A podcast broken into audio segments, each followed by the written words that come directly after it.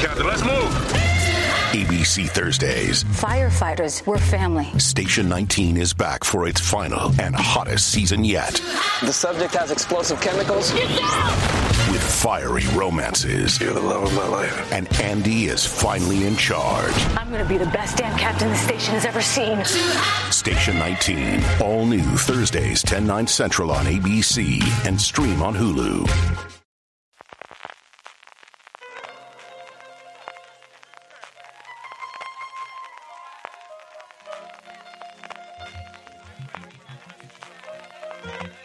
Estás escuchando Fuera de Series con CJ Navas.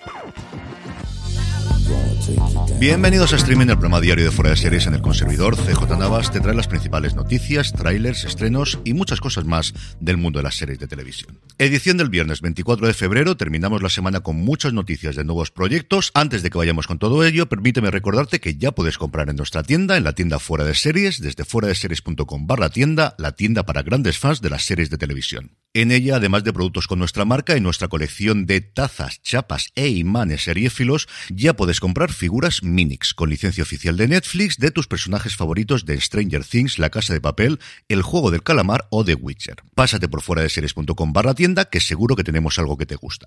Arrancamos con un poquito de follow-up. Si ayer os comentaba las primeras tres series que se habían confirmado que se iban a preestrenar en el Festival de Málaga, que se celebrará en la capital de la Costa del Sol del 10 al 19 de marzo, hoy añadimos unas cuantas más. Además de Self Tape, la nueva temporada de la unidad llamada La Unidad Kabul y Pollo sin Cabeza, la nueva serie producida por Alex de la Iglesia, se ha confirmado que llegará Los pacientes del Dr. García de Televisión Española, basada en la novela de Almudena Grandes, Nacho, la serie sobre la vida de Nacho Vidal, que originalmente iba a ser de Lionsgate Plus y que finalmente se estrenará en A3 Player Premium el próximo 5 de marzo, también de A3 Media, Las Noches de Tefía, firmada por el dramaturgo Miguel del Arco, Los Invisibles, una producción de Paramount Plus que entendemos que aquí llegará a Sky Showtime creada por Héctor Lozano, y luego la segunda temporada de Días Mejores de Prime Video y la tercera de Hit, la serie de radio televisión española protagonizada por Daniel Grau. Entrando ya en noticias, empezamos como nos suele gustar por premios, y es que Berlinales Series ha premiado como mejor drama Las Buenas Madres. Esta producción italo-británica está basada en la novela de Alex Perry, ha sido adaptada por Stephen Butchard y cuenta la historia real de tres mujeres relacionadas con la endragueta calabresa que trabajaron con una fiscal para llevar ante la justicia a miembros del sindicato criminal. Como curiosidad, el jurado, que estaba formado por el actor estadounidense André Holland, el guionista danés Mette Geno y la productora Dana Stern, vio los dos primeros episodios de los seis que forma la miniserie, que creo que es uno de los grandes problemas que ocurren cuando tienes una sección competitiva de series, qué es lo que ve el jurado, qué es lo que valora. El piloto, todos los episodios que se hayan podido pasar, se puede valorar sin ver la temporada completa y es una cosa que creo que sinceramente que no tiene solución. Además del premio principal, el jurado decidió otorgar una mención especial a una serie holandesa llamada El Arquitecto, que es una sátira oscura sobre un Copenhagen de un futuro cercano. Pasando ya a nuevos proyectos, una pequeña sorpresa y es que Netflix ha renovado el contrato que tenía con los creadores de Dark y de 1899, Baran Boodar y Jante Friese, y os digo sorprendente porque desde luego no estaban especialmente contentos por lo poquito que vimos en redes sociales con la cancelación de 1899 después de la primera temporada. Pues al final parece que Pelillo Salamar se renueva el contrato y ya tiene nuevo proyecto que es la adaptación del cómic de James Tynion IV, Something is Killing the Children, publicado en España por Planeta bajo el título Hay algo matando niños. El cómic es uno de los que más se ha hablado en los últimos tiempos de las editoriales independientes, lo publica en Estados Unidos Boom Studios y cuenta la historia de una desaparición de niños en Archer's Peak, una tranquila localidad en el corazón de los Estados Unidos, de esos sitios donde nunca pasa nada, y cómo muchos de estos niños no regresan nunca y aquellos que sí lo hacen tienen terribles historias y detalles imposibles sobre aterradoras criaturas que viven en las sombras. La única esperanza que tienen de encontrar y eliminar esta amenaza es la llegada de una misteriosa forastera llamada Enika Slaughter que mata monstruos. A mí del cómic me han hablado bastantes veces muy pero que muy bien y el anuncio de este proyecto va a ser el empujón definitivo para que lo lea de una puñetera vez. Pero no es el único proyecto que tiene Netflix y este segundo también me interesa. Dos de dos para el gigante rojo, cosa que hacía mucho tiempo que no pasaba. Y es que suma un nuevo deporte del que hacer una serie documental, en esta ocasión el deporte más popular en Estados Unidos, el fútbol americano, en concreto la NFL. La serie se va a llamar Quarterback y es que lo que va a hacer es centrarse en tres mariscales de campo, que es el nombre tradicional que se le ha dado al quarterback en español que nadie lo utiliza, pero que siempre me ha parecido un nombre sencillamente maravilloso. En concreto, Marcus Mariota de los Atlanta Falcons, que tuvo un final de temporada muy complicado, Kirk Cousin de los Minnesota Vikings y sobre todo y fundamentalmente Patrick Mahomes, el recientemente ganador del MVP y también ganador de la Super Bowl. El proyecto es interesante de por sí por todo lo que gira alrededor de la NFL. No es la única serie documental que se hace alrededor del fútbol americano. Hay una serie de HBO que se llama Hard Knocks que lleva más de 10 años emitiéndose, que sigue el día a día de un equipo todas las temporadas. Pero este es especialmente interesante, como os digo, sobre todo por la figura de Mahomes y qué es lo que nos puede contar de la lesión que fue padeciendo los últimos tres partidos, la semifinal, la final de conferencia y la Super Bowl y que no pudo impedirle que ganase su segundo anillo. Y pasamos de Netflix a Paramount Global porque el conglomerado sigue ajustando las series de Paramount Plus, las series de Showtime, llevan un cacao encima que para qué. Por un lado, Waco The Aftermath, la secuela de Waco, la miniserie que protagonizó Taylor Kitsch, va a ser finalmente estrenada no en Paramount Plus como se había anunciado, sino en Showtime el próximo 14 de abril.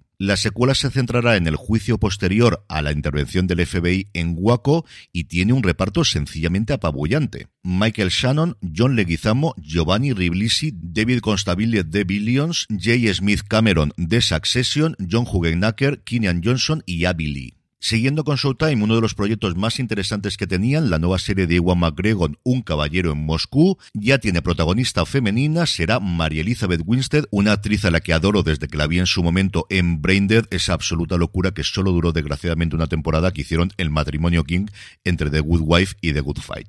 Eso sí, veremos si esto finalmente se estrena en Paramount Plus, en Showtime. Lo importante es que llega a España en Sky Showtime, que por cierto ha confirmado que la serie de Kiefer Sutherland, Rabbit Hole, de la que ayer os hablaba que ya había mostrado su tráiler, llegará a España el próximo 31 de marzo, apenas cuatro días después de que se estrene el 27 de marzo en Estados Unidos. Un día antes, el 30 de marzo, es cuando Movistar Plus estrenará completa la segunda temporada de Sentimos las Molestias, de nuevo con Antonio Resines y Miguel Reyán, de nuevo también escrita y dirigida por Álvaro Fernández Armero y Juan Cabestani, y que en esta segunda temporada tiene como grandes fichajes a Manuel Galeana, Javier Pereira, Fernando Barona, Carmen Arevalo y Fernando Colomo.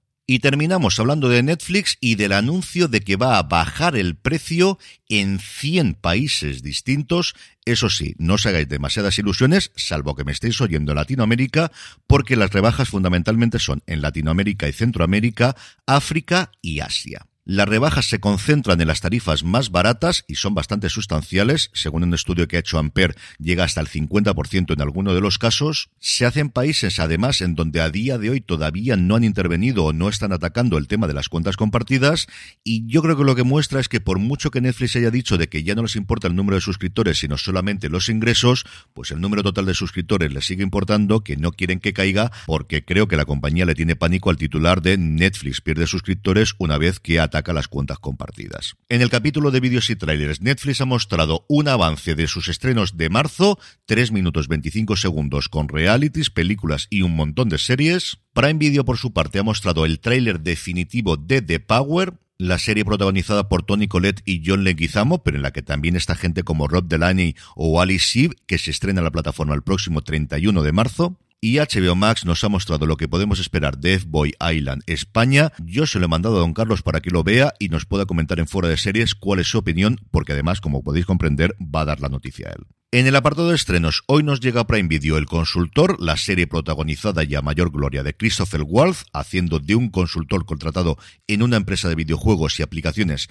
para mejorar la productividad, y todo sale mal a partir de ahí. Apple TV Plus nos trae Liaison o Liaison, porque es una producción británico-francesa, así que cada uno que la pronuncie como quiera, con el gran atractivo de tener a Vincent Cassel y Eva Green protagonizando la serie. Yo vi 25 minutos y me aburrió los últimos dos minutos. No tenía media, eso sí que lo puedo asegurar no era uno de los días en los que yo estaba centrado. Quiero volver a verla porque Castle me gusta y Eva Green no es que me guste, es lo siguiente. Y por último, Netflix nos trae De quién huimos, mamá, una serie turca en la que una mujer con un pasado misterioso vive como una fugitiva anónima junto a su hija, mientras convierten los hoteles en hogares temporales y desconfían del resto del mundo. Es viernes y como todos los viernes repasamos el top 10 de series de Netflix en nuestro país, un top 10 que tiene tres novedades, tres nuevas entradas, aunque la noticia es que Café con aroma de mujer ha vuelto a desaparecer después de 55 semanas en el top 10, a ver si hacemos fuerza entre todos y nuestra serie favorita vuelve al top 10 de de cara a la semana que viene. El hueco de Café con aroma de mujer de alguna forma lo ocupa hasta que la plata nos separe, que es la serie más longeva que actualmente está en el top 10, ocupa el puesto número 10 y lleva 12 semanas en el top. En el 9 se coloca la primera temporada de You y hasta el 8 baja Machos Alfa. En el 7 tenemos la primera incorporación, la primera temporada de Red Rose, hasta el 6 baja Habilidad Física 100 y en el 5 se queda La Reina del Sur con su tercera temporada. En el 4 se encuentra La Chica de Nieve, que cae del primer puesto por primera vez desde que se estrenó, porque le han adelantado la cuarta temporada de You, que ocupa el puesto número 3, La Ley de Lidia Poet, esta serie italiana que ha sido un pequeño fenómeno, ocupa el puesto número 2, y en el 1, y me alegro muchísimo por Carlos Montero, todas las veces que nos enamoramos. Y terminamos como siempre con la buena noticia del día y es que los rumores parece que eran ciertos y Andor rodará parte de su segunda temporada en Valencia. La producción actualmente está en el Reino Unido, está rodando en los estudios de Pinewood, pero a finales de marzo se trasladará a la capital del Turia, donde rodará en la ya popularísima ciudad de las artes y las ciencias, que hemos visto especialmente en Westworld, pero no ha sido ni la primera película ni la primera serie donde se ha utilizado, en un rodaje que implicará unas 2.000 personas para la que ya han ocupado completamente hasta cinco hoteles de la ciudad, va a requerir cerca de 700 figurantes y se va a extender hasta finales de abril. Pues la verdad es que tengo pendiente de subir a Valencia este mes de marzo, así que vamos a ver si puedo cuadrar y a ver si uno mueve hilos. Yo creo que va a ser complicadísimo que me pueda acercar, pero por intentarlo desde luego que no sea. Y con esto concluimos streaming por hoy y por esta semana. No es lo último que tendréis de fuera de series. El domingo estaremos como siempre con Don Carlos y con Jorge repasando la actualidad de la semana y los estrenos de la semana que viene. Además de eso ya tenéis disponible en review de fuera de series el análisis de los episodios cuarto a sexto de The Last of Us que hemos hecho entre Juan Francisco Bellón, Jorge Navas y un servidor. Y este fin de semana tendréis también disponible en review de fuera de series el Razones para ver de Hello Tomorrow sin spoilers, la serie de Apple TV Plus que nuestro país se conoce como Por un Mañana Mejor, protagonizada por Billy Crudup. Ahora ya sí me despido, que tengáis muy buen fin de semana, volvemos el lunes, gracias por escucharme, recordad, tened muchísimo cuidado. y